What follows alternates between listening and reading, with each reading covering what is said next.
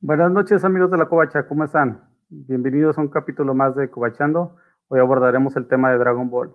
Para esta noche juntamos una serie de personas altamente capacitadas en el tema. Por desgracia ninguna vino. tenemos a los mismos de siempre. Aquí el enano sensual. Y todo sudado. Y Goku, el señor de los juguetes. ¿Cómo están? ¿Cómo estamos? Bien, bien, bien. bien. Ok, hoy vamos a hablar de Dragon Ball, una serie muy importante en el folclore mexicano ya. Este, no vamos a salir de Dragon Ball, vamos a llegar hasta el último torneo donde Goku ya tiene por ahí 18 años. Quizás si nos llegan a ver, podremos hablar en el futuro de cambios de colores de peinado y etcétera. Yo Dragon Ball la vi por ahí de los noventa y tantos, estaba en secundaria, pero la triste historia es que yo estaba en la, tarde en la secundaria y Dragon Ball la pasaban creo que a las 4 de la tarde. Así que la mayoría de los capítulos los vi salteados. Enano, ¿cómo fue tu primer encuentro con Dragon Ball? Bueno, aquí sí puedo decir que mis amigos me, me la recomendaron porque los programas anteriores sentía como que no tenía amigos porque todo lo veía yo directamente de la tele. Pero aquí sí, Dragon Ball sí me la recomendó un amigo, un muy buen amigo de la primaria. Ahora, creo que yo lo empecé a ver muy, muy, muy tarde, porque yo lo empecé a ver desde que estaba después de las 7 o después de las 6, no recuerdo exactamente el horario.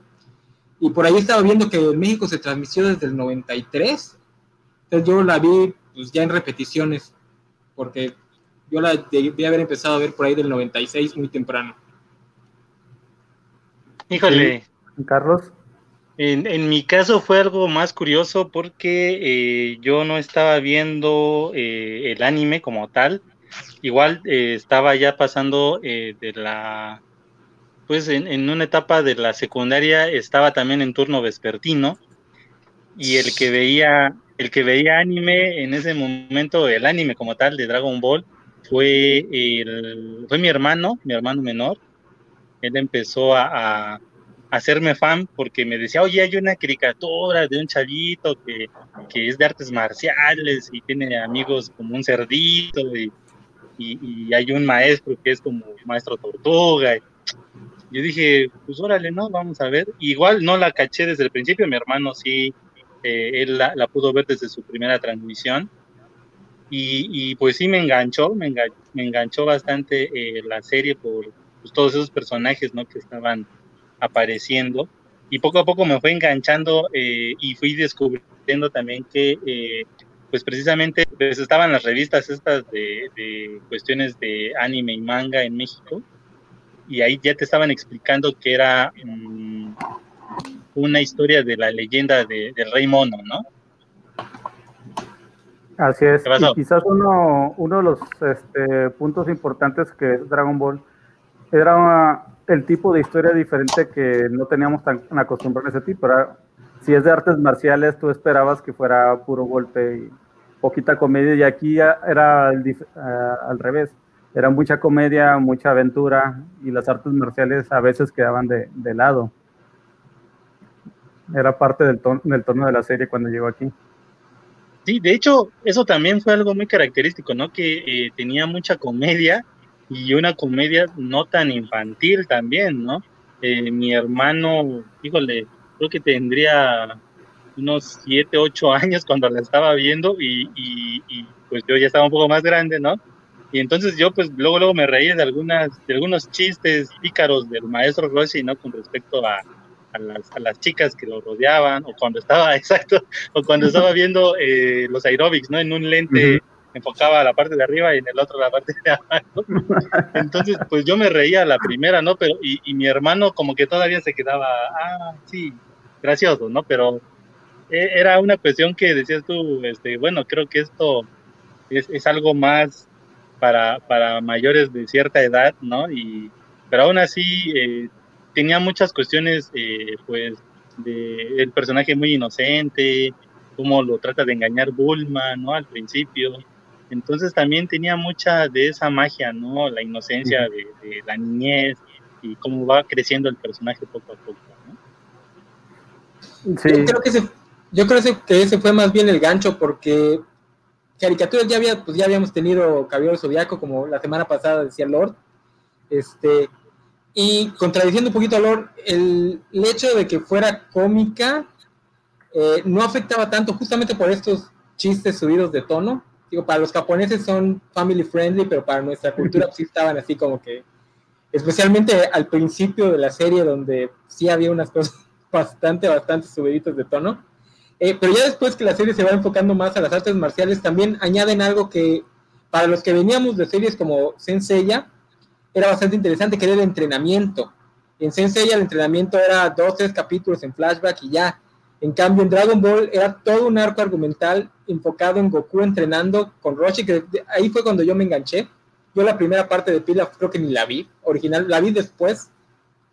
Entonces todo este arco donde ves al personaje tener que hacerse más fuerte, o sea, no es, no es el personaje más fuerte porque sí, este, pues al principio hasta Krillin era más fuerte que Goku, o más mañoso más bien, y este, mañoso. mañoso, sí, sí, porque también como tú dices, había mucha inocencia en el, en el, o sea, inocencia en el personaje, un personaje muy inocente en un mundo bastante poco inocente.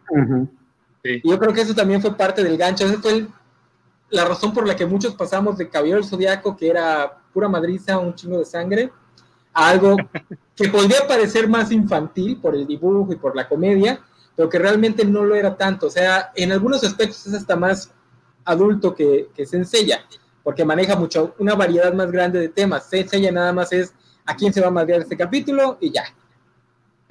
Sí, y aparte que, hablando de las esferas del dragón, no las esferas del dragón como tal, sino que los desnudos de la serie o sea, los primeros capítulos teníamos desnudos de Bulma, teníamos desnudos de Goku, no solo ropa interior, o sea, yo recuerdo un capítulo donde Goku está en la feria con sus amigos y una integrante de la patrulla roja le quiere quitar la, las esferas del dragón y curiosamente traía dos. Y le dice, no, pues enséñame esas esferas que tienes ahí. En la traducción, en la traducción le pusieron, ay, se me cayó el pantalón. Pero está claro en la animación que se bajó los pantalones.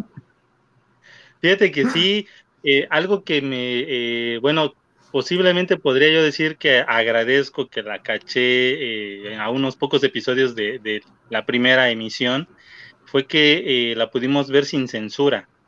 No tuvo mucha censura en, los, en su primera emisión.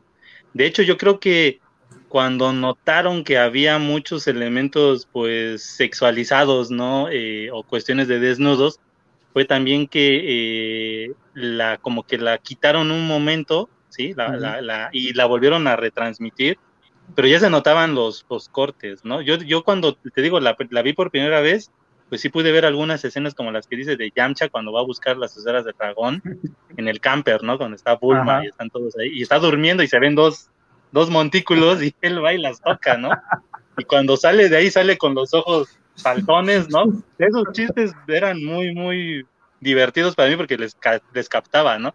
No sabía qué decirle a mi hermano por qué tenían esa forma redonda, ¿no? Esférica.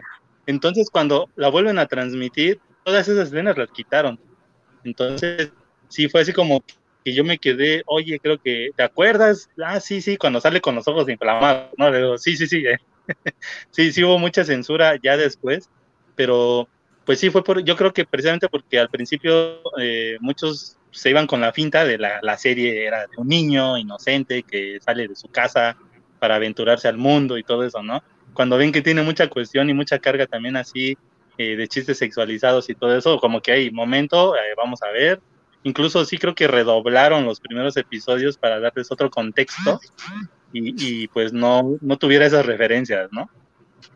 Sí, como el clásico episodio donde Roshi le pide un favor a Bulma y, y Ulon se transforma en ella, pero le pide algo como un besito, algo así en la traducción. Pero ves el dibujo y obviamente no es un besito, o sea, le quiere, quiere un topless ahí para él. Pues sí, de hecho, hasta el movimiento. Quiere un besito, decía, pero pues tú veías esto y no se refería a un besito. Era muy chistoso. Eso le pasaba mucho a Televisa y a TV Azteca en los 90 al inicio, ¿verdad? Porque otro ejemplo es el de Ramo y medio, el capítulo del sauna, que creo que solo lo llegaron a pasar una vez. 15 minutos.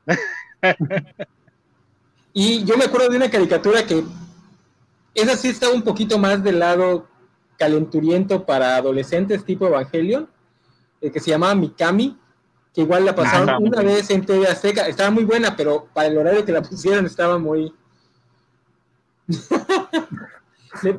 como, como, que, como que en esa época las televisoras nada más veían caricatura y la ponían así, no, pues ahí ponla. No, decían, ah, es una, es una caricatura china, va a pegar, está pegando eso. Sí, precisamente fue parte del boom, ¿no? Lo que fue Caballeros del Zodiaco, eh, Dragon Ball, posiblemente llegó otra serie, ¿no? Sailor Moon, se consideran como que la trinidad del anime en México, ¿no? Eh, del boom, pero eh, sinceramente creo yo que pues Dragon Ball tenía pues mucho humor, mucho de artes marciales, nos hacían referencias a muchas técnicas que a lo mejor algunos habíamos visto en películas como de Jackie Chan, había parodia de Jackie Chan cuando Roshi se transforma en este personaje del Jackie, Chun, ¿no? Para de las artes marciales. Eh, tenía mucho folclore de, criaturas eh, chinas, ¿no? El dragón. Chaos tiene la apariencia de un muñequito chino también. Eh, bueno, lo sobrenatural, ¿no? Y que en este mundo convivieran tanto personajes antropomórficos, ¿no? Este, un perro del tamaño de un humano, un oso, o sea, convivían muchas criaturas, ¿no?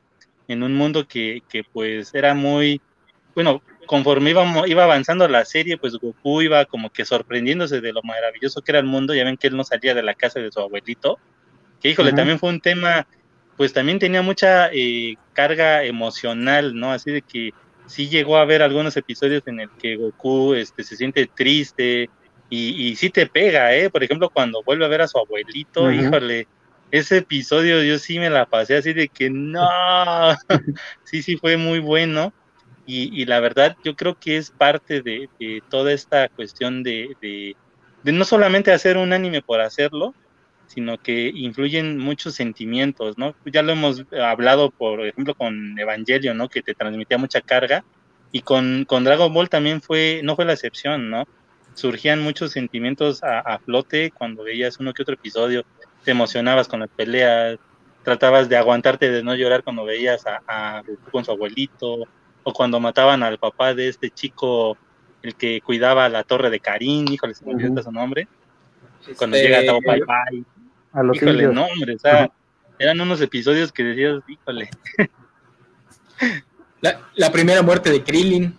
La ah, primera muerte de Krillin que realmente fue importante, que fue como el cambio de la serie de un poco de comedia algo más serio, más de acción, con la llegada de Pirko Daimaku y sus secuaces. Sí. realmente, esa es la primera muerte de Kirill importante. La segunda ya la vimos en Z, pero esta como que fue un detonante para, para el mismo Goku de, que se tomara las cosas en serio. Híjole, aquí tengo una, un gachapón, por aquí lo vi. Cuando ya pelea, este. ¿Eh? No, no, no. Ah, el final. Ah, no, no, el final de la pelea de. de... contra Piccolo Daimaku. La, la primera. El primer sí, mono. Episodios muy buenos, ándale. Sí, sí, sí. Y fíjate que cuando pasa toda esta cuestión de que va creciendo, este, tú también, pues sin darte cuenta, no recuerdo ya cuántos episodios pasan, ¿no? Y, también eh, creo que sufrimos la, famosa repetición de las que decía el enano la vez pasada. Sí, los, episodios de la, de la patrulla roja se volvían eternos, o sea, veías contra Pila, luego la patrulla roja otra vez, luego le ganaban y la patrulla roja otra vez y, cada miembro de la patrulla roja había unos memorables y otros olvidables. Fíjate que este, cuando lucha contra la patrulla roja en la torre músculo, ¿no? Así le llamaron. Eh, esa es una clara referencia a lo que iba a ser la película de Bruce Lee del juego de la muerte, que ya ven que era, iba a ser una película que tenía varios pisos, ¿no? Eh, en una como casa con con arquitectura china, y eh, en cada piso iba a haber un contrincante, ¿no? Entonces Bruce Lee iba a ir tratando de, ir subiendo los pisos y tenía que derrotar a un villano. Esto lo trasladó Akira Toriyama al manga, que posteriormente salió en la versión del anime, La Torre Músculo de la Red Ribbon, ¿no? y, y, había muchos personajes, ¿no? Que prácticamente eran parodia, homenaje a personajes del cine, ¿no? De Hollywood. Estaba un androide que se Terminator, estaba el ninja púrpura. El ninja creo que el ninja de Ajá, los episodios del niño del ninja púrpura creo que son de los más divertidos por cómo cómo pelean y cómo Goku trolea cuando clava su, su mágico. Sí, que el ninja púrpura trata todas sus técnicas de ninja. Tiene sus técnicas de ninja, de esconderse bajo, el, agua con, su bombú para respirar y Goku se lo tapa. Cuando está detrás de una cortina y Goku lo encuentra. Realmente son muy divertidos esos, enfrentamientos con el ninja púrpura. Ni al revés la cortina, ¿no?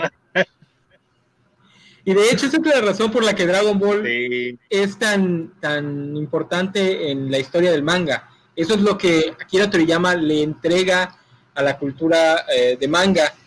Tomar todas estas tropes de, películas de Kung Fu, que ya habían pasado también por, por Occidente, y reinterpretarlas dentro de esta reinterpretación a su vez de Viaje al Oeste. Esa es la razón por la que Dragon Ball es un antes y un después en el manga porque, y además, busquen un video de un youtuber que se llama Nerd, Writer, que habla de cómo Akira Toriyama dibuja la acción. Porque es muy bueno a Toriyama dibujando lo que es este escenas de acción y escenas de pelea. Especialmente en la parte de Dragon Ball del manga. Ya después, lo que viene después, se convierte en gritar y lanzar rayitos y colores de pelo pero en la parte de Dragon Ball cada pelea estaba diseñada para ser graciosa, para ser entretenida, para ser dramática, etcétera, etcétera. Por eso es que todo el mundo adora Toriyama, no tanto por lo que vino después. Lo que vino después ya fue repetir lo mismo, lo mismo, lo mismo.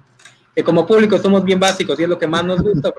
A mí me gusta más lo que viene después, pero Toriyama está en la historia del manga por la forma en la que retrató las artes marciales, la comedia de acción, etcétera, etcétera.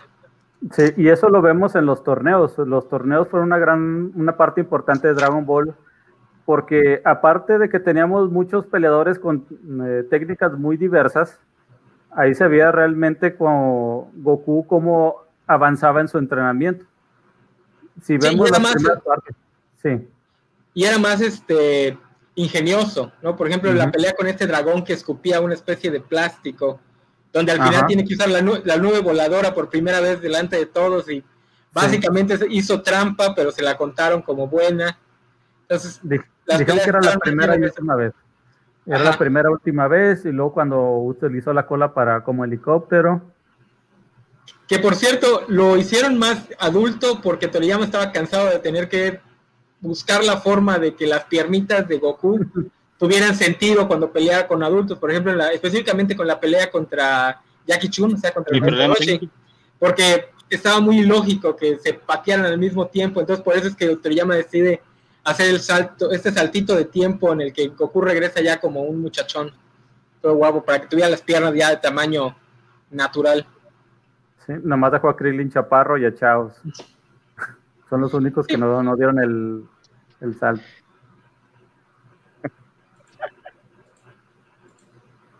Y aparte, en el primer torneo recuerdo... De los primeros episodios, ¿cuáles serían sus favoritos de cuando? ¿Cuáles, ¿Cuáles serían nuestras ¿qué, este, arcos favoritos? El, el mini torneo de Uranai Baba. Con los, de los primeros episodios que... Ah, ah. Yo, yo los primeros no los vi, yo los vi hasta después, entonces pues no, ni la de Pilas ni la Patrulla Roja me, llaman mucho. De los primeros, quizás el crossover con Arale fue muy divertido cuando están peleando con el general Bru y llegan a la, isla donde vivía Arale. O sea, porque bueno, Arale llegó, llegó, después, llegó después la animación como tal, pero ahí vimos uno, el primer trabajo que pegó de Akira Toriyama, es un auto homenaje, por así decirlo, en su crossover, Y era, muy divertido, como Arale era incluso más fuerte que Goku.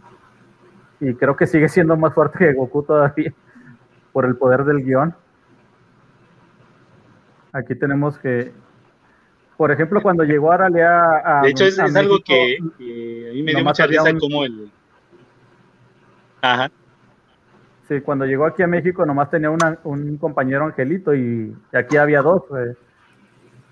Yo cuando empecé a ver le dije, ah, ¿por qué nomás tiene uno si deberían ser dos? Chan se llama. Sí, cierto, sí, cierto. Oye, Carlos, ahí, ¿qué pasó? No, que tú que sabes más, tú que sabes más que eso ahorita que menciona el, el automenaje y Arale. ¿Qué tan cierto es que Toriyama tuvo muchos años una relación conflictiva con Dragon Ball? porque nunca se pudo zafar de la sombra, a pesar de que sí realizó otros este, cómics, digo, otros mangas, otras historias. ¿Qué tan cierto es esto? Porque a últimas fechas noto que ya todo el mundo dice que no, que lo ama, porque por eso regresó a Super y la fregada. Precisamente fue, yo creo que eh, se hartó demasiado de, de dibujar ya el final del manga, ¿no? Por, por eso eh, lo detuvo hasta Z y ya no quiso hacer Dragon Ball GT. Entonces eh, fue, fue en esa parte, ¿no? Que él decide ya así como que ahí muere, ¿no? Ya. Y creo que la Toei Animation eh, influyó para que pues él no dejara de producir el, el, o de dibujar el manga para basarse en sus historias porque yo creo que eh, no recuerdo si tiene relleno, mm, y si tiene relleno no recuerdo qué parte fue, pero entonces hasta esos, hasta en ese momento eh, yo creo que Toriyama sí llegó como que a cansarse del personaje, que, pues ya no quería seguir dibujando el manga, ni, mucho menos produciendo para Toei Animation, ¿no? Y eso se nota hasta el final, por eso cuando termina Z es así de que se monta en el dragón, ¿no? Y se va. Y ese era, ya era el final, ¿no? Sí, sí, sí, ya. Entonces, eh, sí, ya cuando llega Dragon Ball GT, pues él ya no, ya no estaba involucrado en nada más que creo que diseño de personajes, pero, pero hasta ahí, pues, ¿no? Sí, yo creo que llegó a hartarse demasiado de, de personaje, que ya podía tampoco tener libertad más que nada, ¿no? De, hecho, yo le decía a Gámez este, eh, que para mí el final, la, última pelea contra Picoro en Dragon Ball, contra Mayonia, es un buen final para la historia. Es, Pudo haber sido un final perfecto para la historia ahí, que acabara ahí ya con él aprendiendo a volar. Aprendiendo a volar. Sí, de hecho, fíjate que sí ha sido bueno, ¿eh? Ándale. Sí, ya derrotó al demonio, Sí, sí, sí. Y aparte que ahí ya no, ya no se queda en el, en el clásico de que derrotaba un, un enemigo y lo hacía amigo. Que primero pasó con Yamcha, lo pasó con Krillin, lo con Tenchin Han. Aquí ya nomás pues le ganó y como que era su intención más que nada ganar el torneo, no tanto derrotar al hijo de, de, de Piccolo Daimaku. Porque eso era su intención, incluso cuando, cuando ves que el pícoro cae fuera y él le, dice al referee que cuente, cuenta, era su prioridad ganar el torneo ya para irse limpio. Porque si pues durante toda la serie nunca lo ganó, ¿no? A pesar de que Goku era poderoso, no ganó. En la primera ganó este, Jackie Chung, ¿no? en el segundo fue eh, Ten Shin Han y ya para el, para el tercero fue que llega Pico.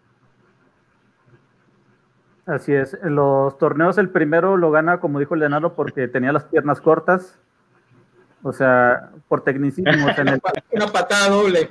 Ajá, en el segundo pierde con Tenchin Han porque están en los cielos, pero Goku cae primero porque choca con un vehículo. Con un vehículo. van los dos en, caída y el Tenchin Han cae después. Por eso se cuenta como que tocó el, fuera el ring primero. Pero sí, los torneos fueron una gran parte importante. Yo creo que eso, cuando yo lo vi, no me lo esperaba. Dije, no, sí. tiene que ganar Goku, pero nunca le dio esa oportunidad. No, y eso nos habla de los villanos tan variados que tenía. Al principio no eran villanos genéricos intercambiables. El Yamcha era un ladrón que estaba buscando las esferas del dragón para su propio beneficio, pero no podía hablar con mujeres. Luego pasamos a la patrulla roja, roja, que son así copias piratas de series americanas el Ten Han y, su gente, el Chaos y su maestro, que son más, más así como chinos. La rivalidad entre el Roshi y el maestro de Ten Han, que incluso lo vemos. hermano del maestro de Ten Han, ¿no? El Tao Pai Pai. Ajá. Ah, sí. Vemos al, maestro Roshi en el pasado con, el, eh, maestro de Ten Han, cuando aprenden a hacer el Kamehameha. Que al, dice Roshi que le tomó 100 años. Ah y todos los demás lo hacen en dos días o menos. A Goku le tomó creo que como media hora nada más, algo así. Sí, de hecho, la primera le asombra. Ajá. Eso es muy. De hecho, hay una imagen. Ver las imagen, expresiones que hay una imagen de broma que se a Roshi, ¿no? Queda que Goku. donde está el maestro Roshi así sentado enojado y se ven puros globitos de diálogo donde, mira, Yamcha acaba de hacer el typing, el Kamehameha. A ver, qué tú, ah, sí, ya me salió la primera. Lo, ah, mira, esa, esa ardilla la acaba de hacer también. Era como una broma recurrente. Sí, pobre, pobre, pobre Roshi, le tomó toda su, su vida ahí. De hecho, una crítica que recibe mucho lo que vino después eh, realmente se aplica desde Dragon Ball, desde la pelea con Tao Pai Pai. Toriyama deja de echarle ganitas a que cada pelea sea única y empieza la escalada de poder, donde Goku nada más se nos avisa que es más fuerte, pero pues la pelea ya va a ser lo mismo, puñetazos, este, más o menos, no es, no es tan, tan notorio como lo que viene después, pero ya se vuelve menos complicada la acción, ya es más pues, straightforward lo, lo, que va las peleas, ¿no?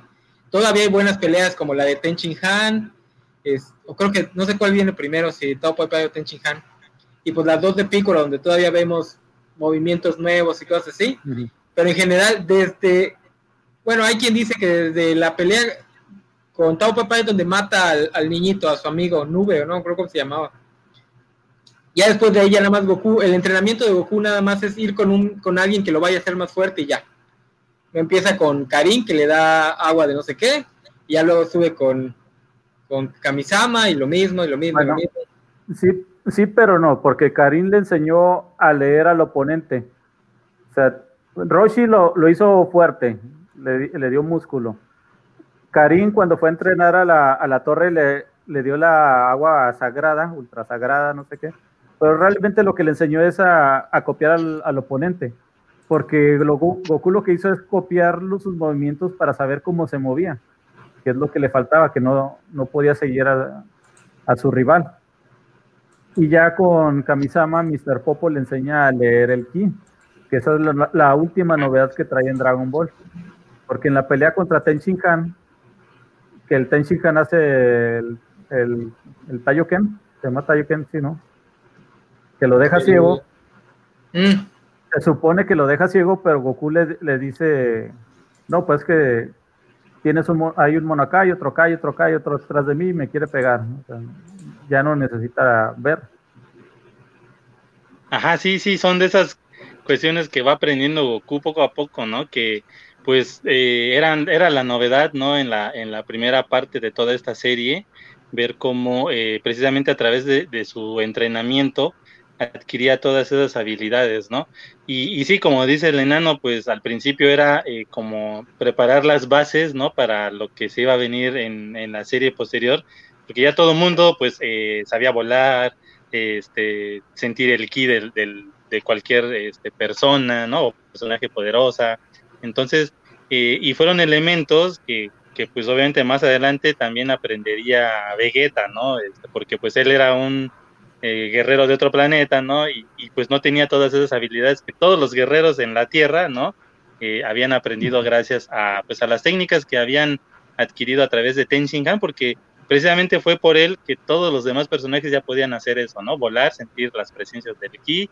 Y, bueno, la verdad, eh, creo que también de, de, lo que son algunos villanos, ¿no? Al principio, eh, pudieron aprender muchas técnicas para, para mejorar en, en, sus combates, ¿no? Yo creo que lo divertido era ver cómo eh, entrenaban, ¿no? Para poder adquirir todas esas este, habilidades y, y, sin, sin estar este, aprendiéndolos en, en, la pelea, ¿no? En la batalla, como es actualmente, ¿no? De que, ay, este, se hizo muy poderoso porque tiene una nueva fase. Aguanta, yo también tengo una, pero no la voy a enseñar, ¿no? O sea, como que ya, ya no tiene esa sensación de, de, ver cómo adquirió todo eso, ¿no? Inclusive ya, eh, pues es lo que dice el, enano, que ya él es fan de estas nuevas series, yo no las he visto ya para nada, pero, pero sí todo, todas las bases, ¿no? Que de lo que sería Goku en un futuro en Z, pues eh, era muy divertido verla en, en los primeros episodios, ¿no?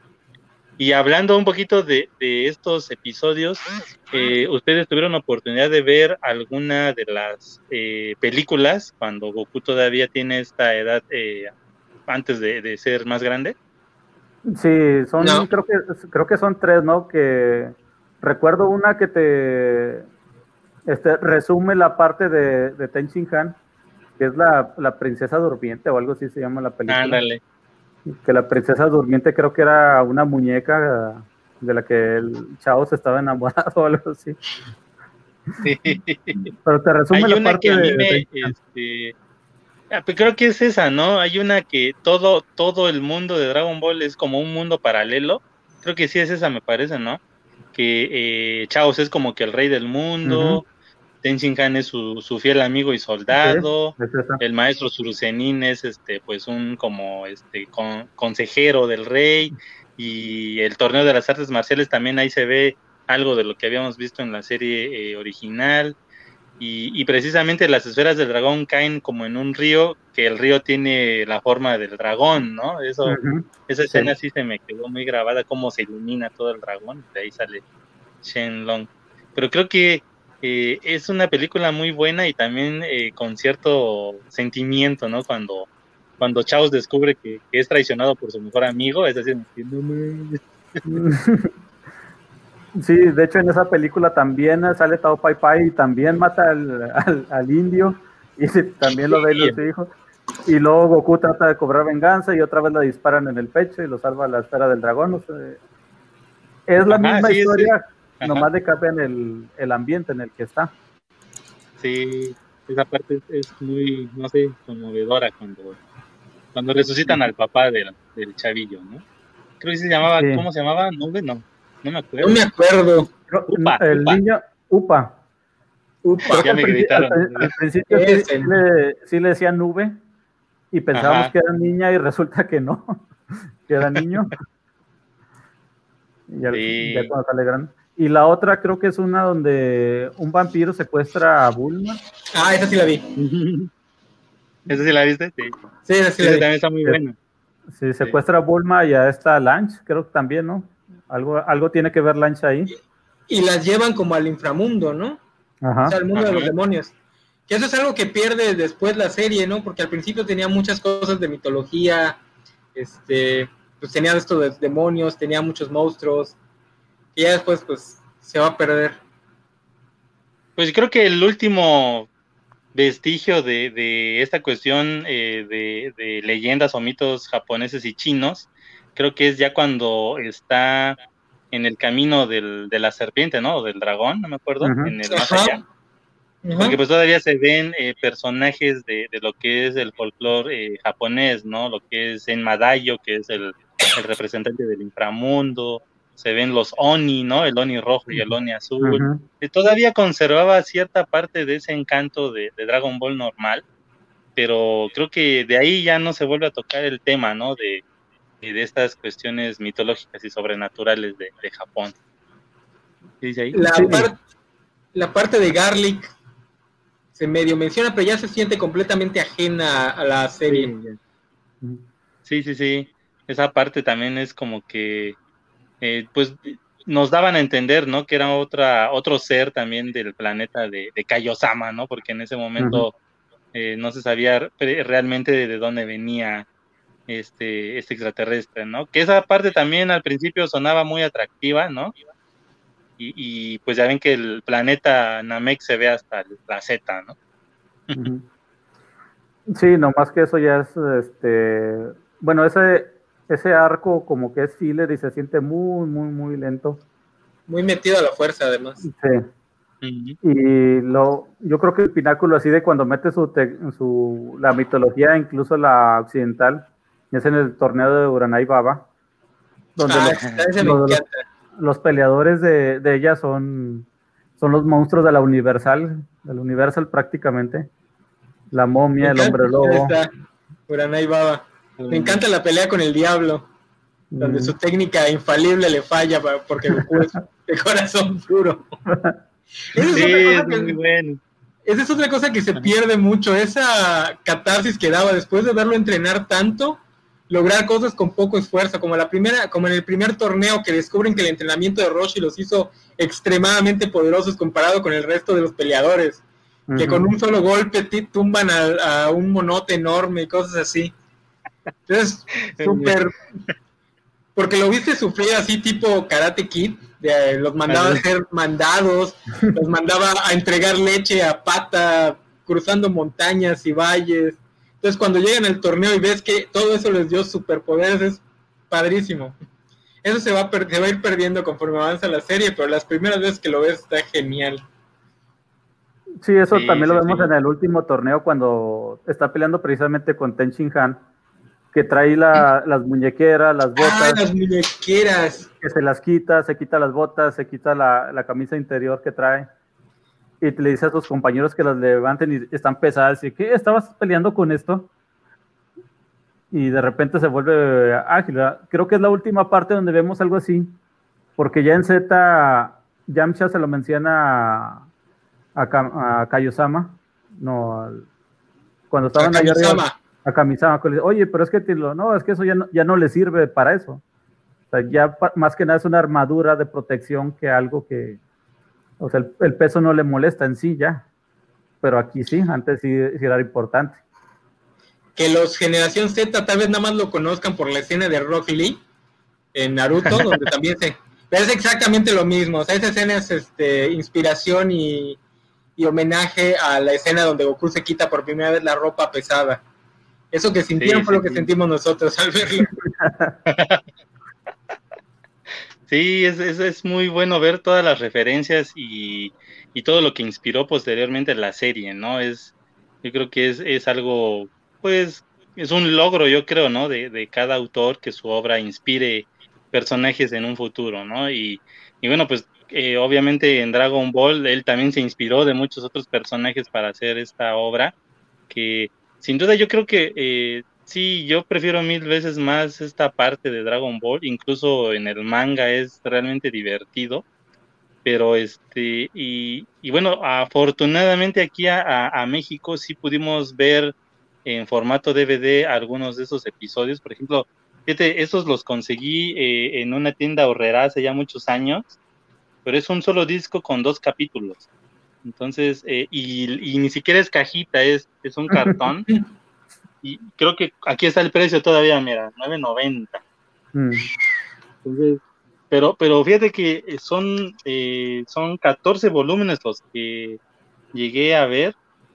Y fue así de que tenían un de esos famosos botaderos, ¿no? Así de que y esas, las películas chapitas, ahí había un montón de estas este, versiones este, de cartoncito y llega a cubrir hasta precisamente el primer torneo de las artes marciales, hasta cuando gana este eh, Jackie Chung, ¿no?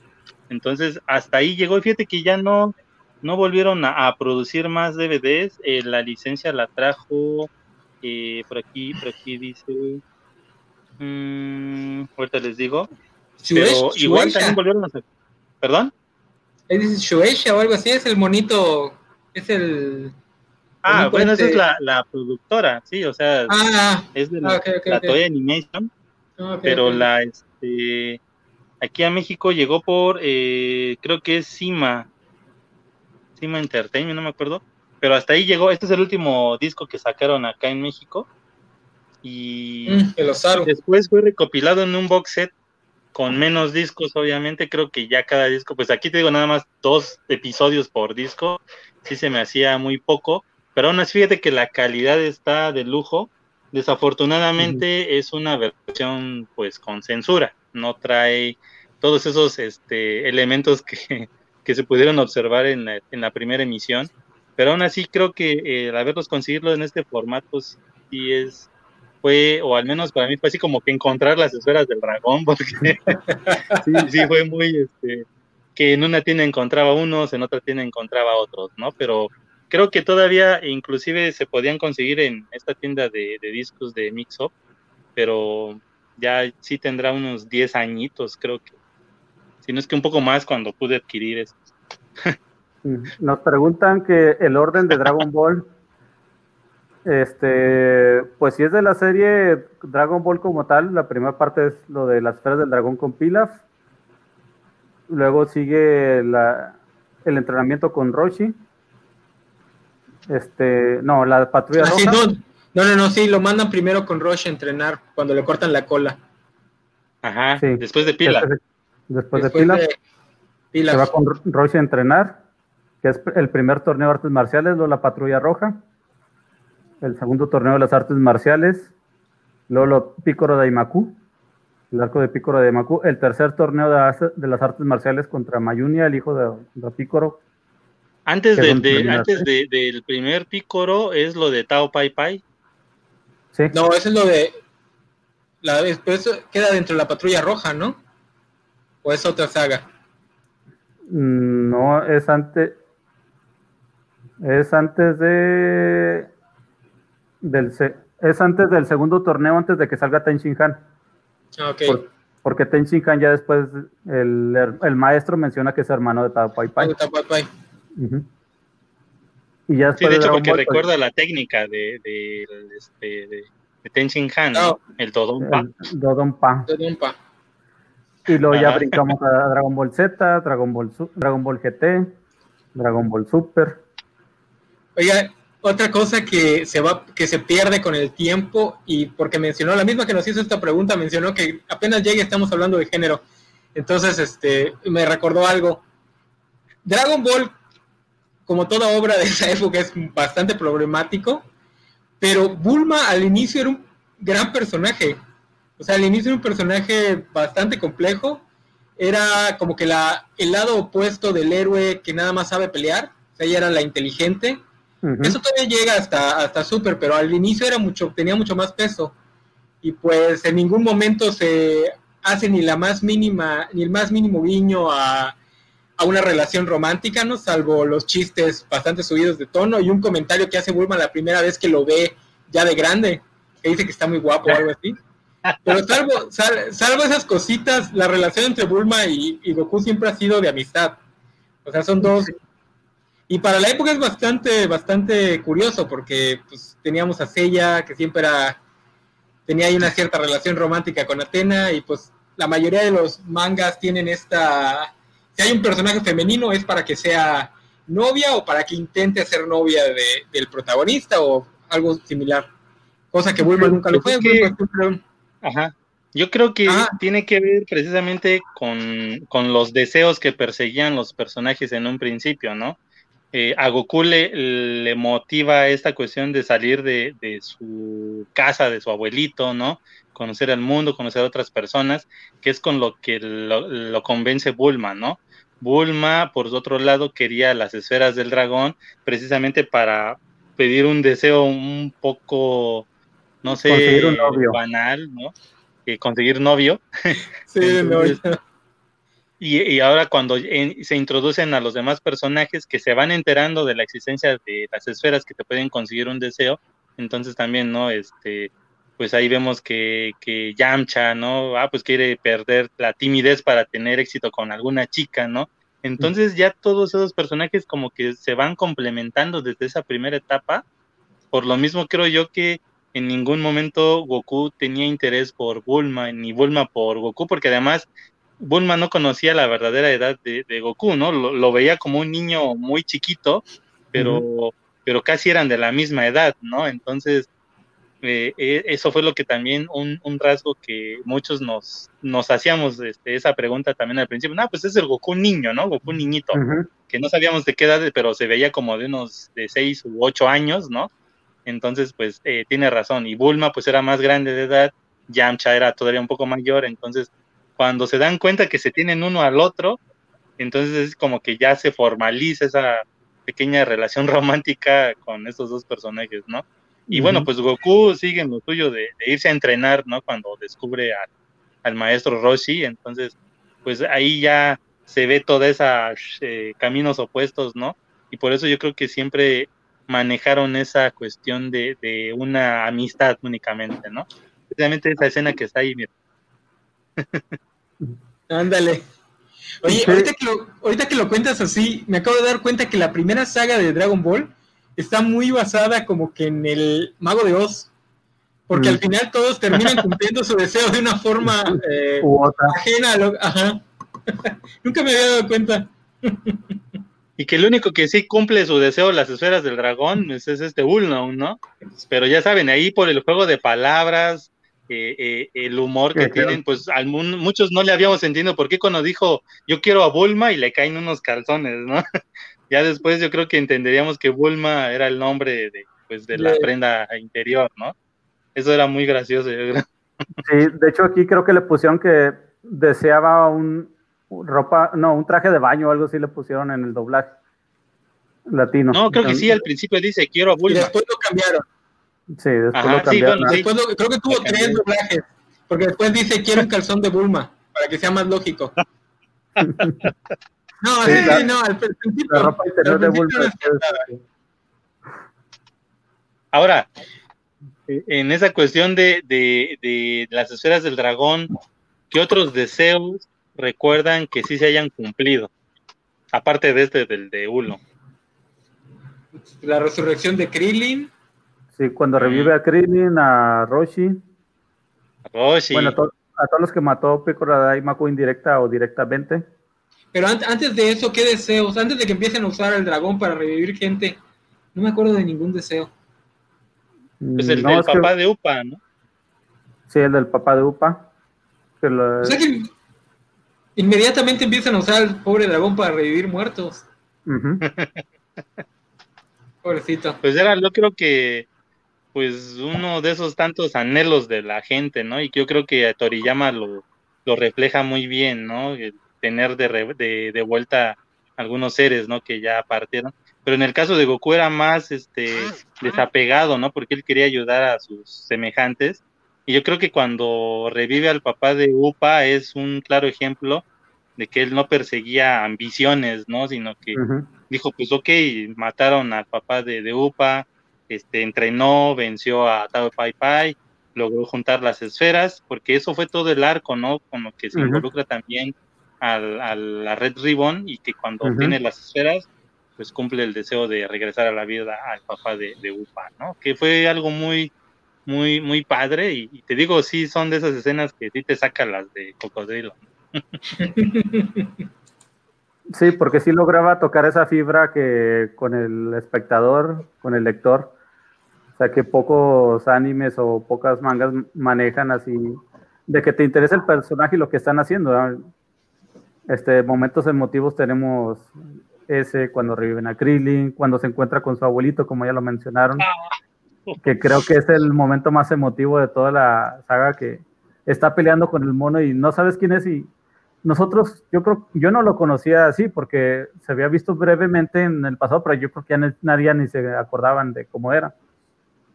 Hasta que se quita la máscara y dice, ¿quién recuerdas que a tu abuelito y Goku se suelta llorando? Ah, sí, eh. Ese es, sí, sí te llega, la neta. y que de, hecho esa, esa, pelea le hacen un homenaje en Super después, cuando Goku está entrenando en esa misma, en ese mm. mismo lugar, cuando va por Freezer, recrean esa Los movimientos que hacen, ¿no? Exacto. Super es basura. Oye, y ahorita al, tema donde brilla el, eh, Carlos, juguetes, yo sí no tuve nada de Dragon Ball, de hecho ni me ah. acordaba que, hubiera. Yo juguetes vi de Dragon Ball Z. Esos sí, empezaron a llegar desde que, bueno, a Veracruz empezaron a llegar desde que Dragon Ball estaba entrando al último torneo. Pero de Dragon Ball, Dragon Ball. No, puros tazos. Yo creo que fue una suerte el que yo consiguiera primero esta figura. Esta sí es una figura Bandai original de los noventas, de cuando se emitía aquí eh, en México. Esta tiene eh, movimiento, le movías la cabeza y baja eh, los brazos, como moviendo, haciendo un golpe, ¿no? Con el báculo. ¿No? Ahí está. Y aparte trae, si no le quieres poner el, báculo aquí en sus manos, trae la versión del báculo guardado, trae su colita, ¿no? Es articulada. De hecho, tiene pocas articulaciones, nada más los brazos, sí los puedo bajar para que estén en una sola pose, pero hasta ahí nada más, ¿no? Los pies sí se mueven y también las piernas. Pero fíjate que esta la había yo comprado eh, y se la había yo regalado a mi hermano menor porque era el que en ese momento era el más fan de la serie, ¿no? Porque lo había visto y todo eso pero pues ya sabes cómo son algunas veces de pequeñitos, ¿no? Algunos hermanitos, ¿no? Inclusive alguno cuando era muy pequeño, pues sí, se ponía a jugar mucho con él y de repente lo botaba o lo dejaba por ahí tirado.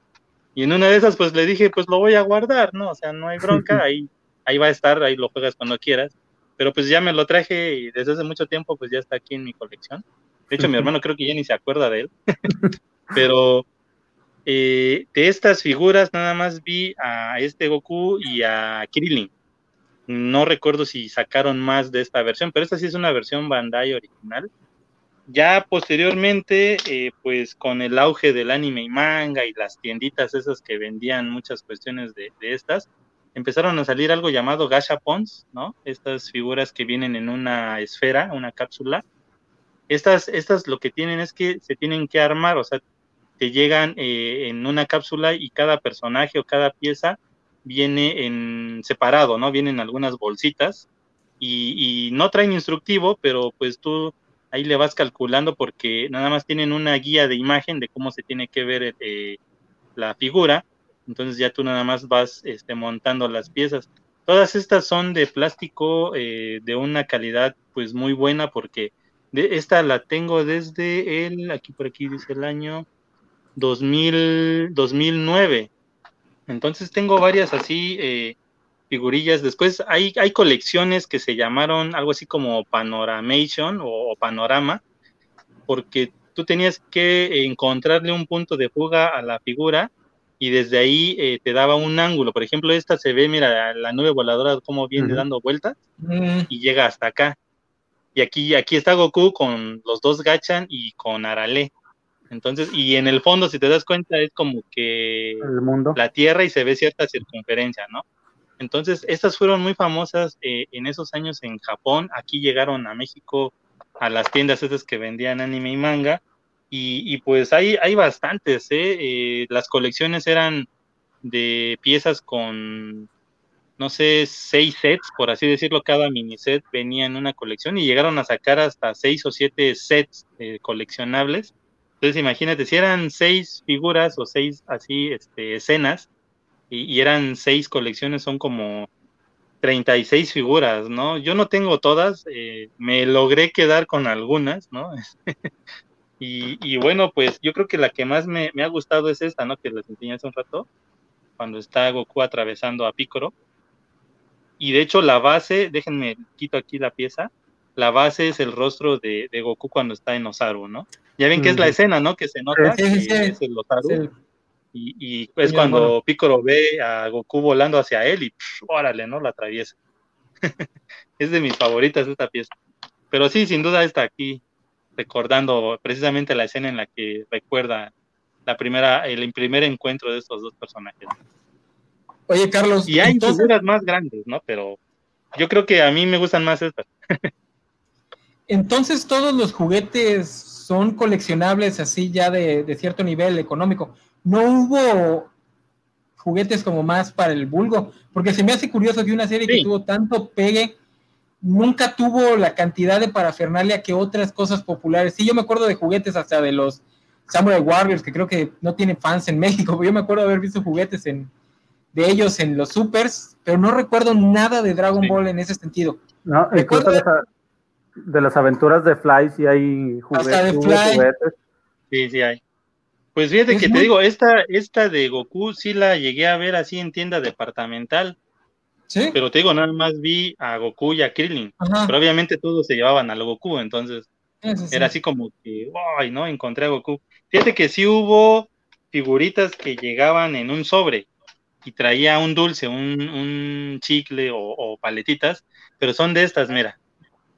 No sé si... Ah, creo que la marca, la marca creo que se llamó Navarrete, porque creo que era de, no sé si venían de Perú o de por allá, de Sudamérica, pero pues son figuras que venían pintadas a mano, de hecho, pues, eh, bueno, aquí no sé por qué no enfocan muy bien, pero se nota, ¿no? Que eh, los ojitos están un poquito chuecos, eh, los colores a lo mejor se pasan un poquito pero de esta serie de Goku pequeño hubo muy pocas.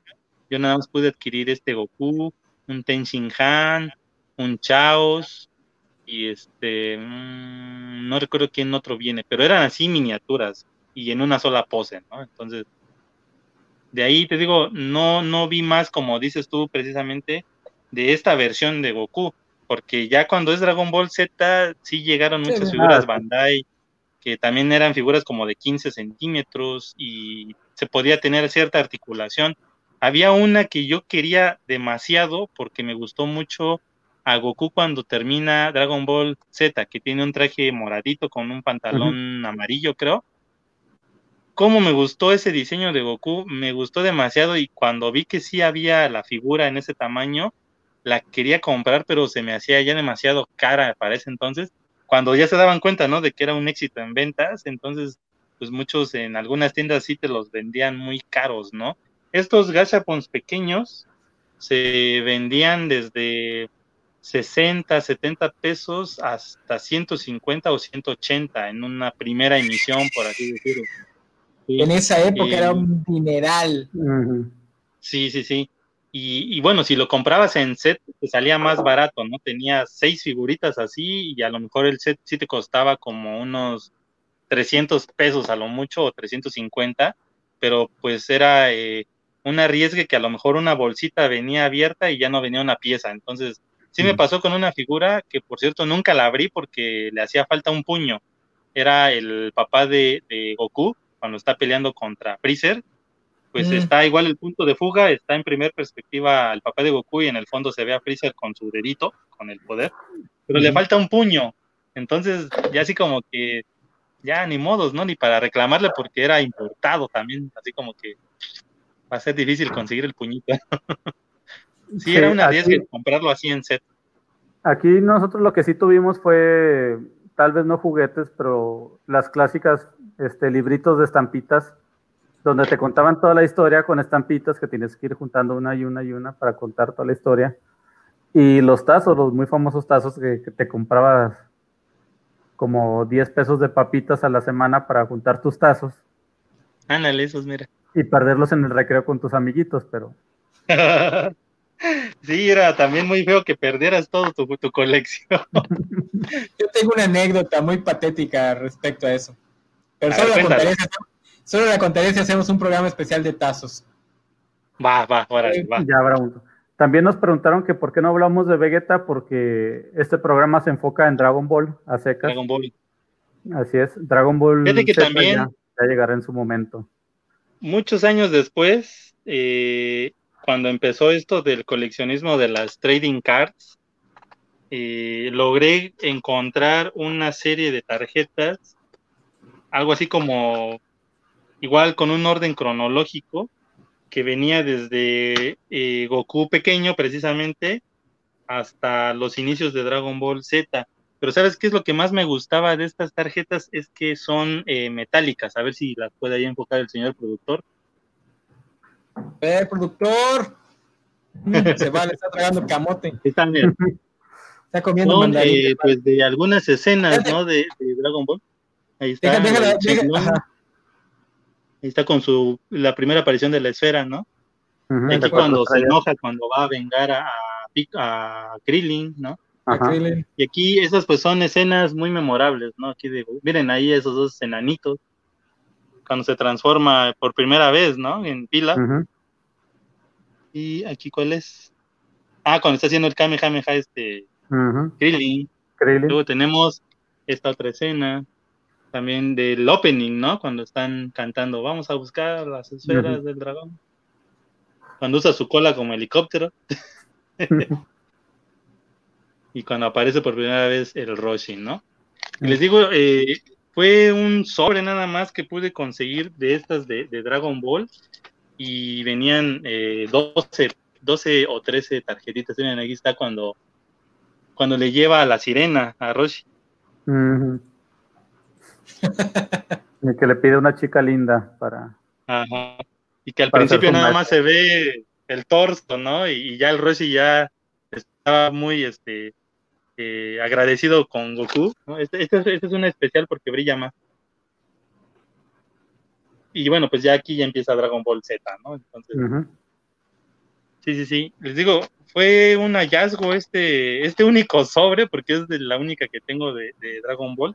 Ya todas las demás que logré conseguir, pues ya son Dragon Ball Z, Dragon Ball GT, ¿no?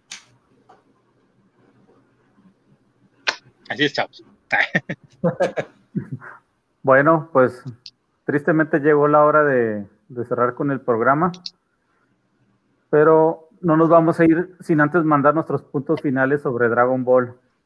Enano, puntos finales sobre Dragon Ball y algún punto de contacto donde podamos saber más de ti. No creo, pues creo que alguien quiera, pero pues bueno.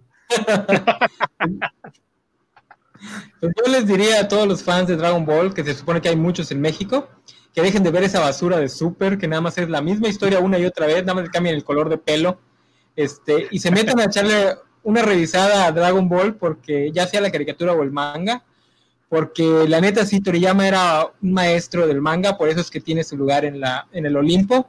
Ahorita nada más está recibiendo dinero por rascarse el ombligo y venderles la misma historia una y otra vez, descaradamente. Digo, bien por él, ¿no? si puedes hacerte millonario mientras le des la cara a tus fans, pues mejor.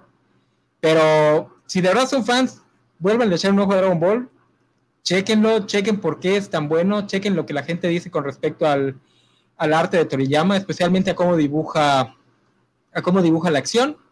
Y pues ya, este, pues nada más les recomendaría que escuchen mi podcast. Eh, Reseñas Enanas lo encuentran en Spotify, en iTunes, en Anchor, en Google Podcast y no sé en cuál otro. Donde también hablo de cosas así, por el estilo. Muy bien, muchas gracias. Carlos, puntos finales y un punto de contacto, por favor. Ok, eh, bueno, pues yo eh, en cuanto a la saga, pues sí le tengo mucho aprecio a esta primera parte de Dragon Ball, precisamente por la etapa en la que me tocó, la disfruté con mi hermano. Y yo creo que eh, si ustedes quieren ver un anime que tenga acción, aventura, comedia, este, drama, pues Dragon Ball reúne todos esos requisitos, la primera parte obviamente, no se van a arrepentir de verla. Precisamente es una etapa en la que Akira Toriyama dibujaba a todos sus personajes muy chonchitos, ¿no? Gorditos, nada angulosos como en Dragon Ball Z, ¿no? Y, como se ve actualmente, ¿no? Eh, yo creo que es parte de, del crecimiento del personaje, ver cómo va evolucionando. Y es muy divertido ver cómo fueron sus inicios dentro de, de toda esta saga de, de Dragon Ball, ¿no? Y bueno, pues a mí me pueden encontrar en Twitter, en arroba, arroba shuramasei, todo junto. Eh, compartimos, eh, bueno, yo más que nada comparto todo el material que se produce en Sector Comic MX. Sector Comic MX lo pueden encontrar en Facebook, Twitter, Instagram y en YouTube, igual así como está, Sector Comic MX. Y generalmente los domingos, entre las 10 u 11 de la noche, hago una transmisión en vivo precisamente con algo de anime y manga. Ah, yo creí que vendías menudo o algo así.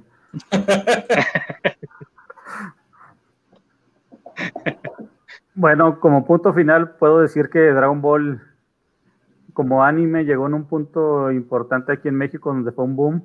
Este, teníamos sí anime, pero nosotros les decíamos caricaturas chinas, pero eran historias tipo Remy, Candy Candy, donde eran más dramáticas y series de acción, fielmente de acción como Los Cabellos del Zodiaco. Y Dragon Ball te dio un punto algo más fresco, comedia, aventura. Era muy divertido verlo y todavía es muy divertido verlo. Realmente dele, una oportunidad. Este, a mí me encuentran en Twitter como Spider Games. También escribo aquí en La Covacha. Pues de vez en cuando se dignan en, en poner algo de lo que escribo. Aún así espero mi aguinaldo, señor productor. Y bolsa de chocotorros. Una bolsa de chocotorros y una tuxigota. De mínimo, ¿no? Ya por lo menos. Este, y por, por nuestra parte sería todo. Muchas gracias por vernos. No se por, pierdan el próximo martes que vamos a tener un especial de Navidad. ¿Qué tiene de especial? Pues que es de Navidad.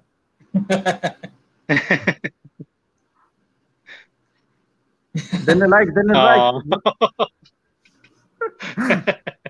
bueno, muchas gracias por todo. Nos estamos viendo. Sigan en la covacha. Hasta la próxima. Bye bye. Cuídense. Estamos en contacto.